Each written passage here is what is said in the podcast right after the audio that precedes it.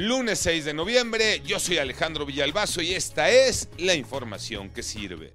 Sorpresa, tres o cuatro bares y restaurantes del puerto reabrieron sus puertas entre basura y escombro. Se volvió a escuchar música en la costera Miguel Alemán, allá en Acapulco.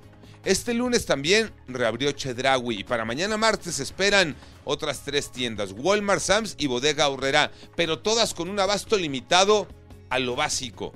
Ya prestan servicio cajeros de dos bancos, Santander, Banamex, también está funcionando Banjército y Banco Azteca.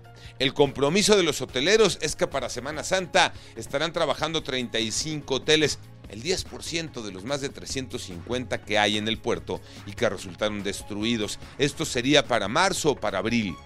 En Acapulco están reviertas 60 gasolineras, pero todavía muchas colonias siguen sin luz y sin agua. Y la gran pregunta es, ¿y el apoyo en dónde quedó Iñaki Manero? Gracias Alex. Son dos historias, las dos muy diferentes.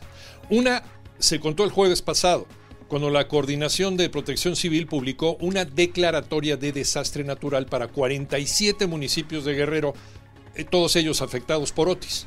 Sin embargo, unas horas después, la Secretaría de Gobernación aclara que solo recibirían recursos Acapulco y Coyuca de Benítez y los demás APA.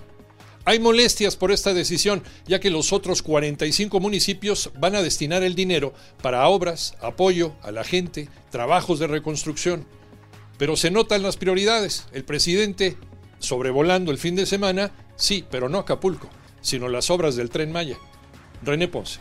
Con esta decisión, los 45 municipios eliminados no podrán recibir recursos emergentes o apoyos en materia de obras que ayudan a los trabajos de reconstrucción. En tanto, la Secretaría de Gobernación no ha explicado el motivo que llevó a rasurar este apoyo y en un mensaje de su titular, Luisa María Alcalde, solo anunció acciones para Acapulco y Coyuca de Benítez. Por su parte, autoridades de municipios como Ajuchitlán y San Marcos han expresado su desconcierto por esta decisión, que descobija a otros municipios que también resultaron con afectaciones y ejemplos ejemplo de esto es que un día después de que Otis golpeara Guerrero, el ejército mexicano puso en marcha el plan DN3 de apoyo a la población en 10 municipios de este estado. Al respecto, diputados federales han expresado su molestia y crítica contra estas acciones del gobierno federal. Destacan que no solo se trata de apoyar a los habitantes de Acapulco y Coyuca de Benítez, sino a toda la población afectada. Fue histórica la participación de México en los Juegos Panamericanos Tocayo Cervantes. Así es, Tocayo.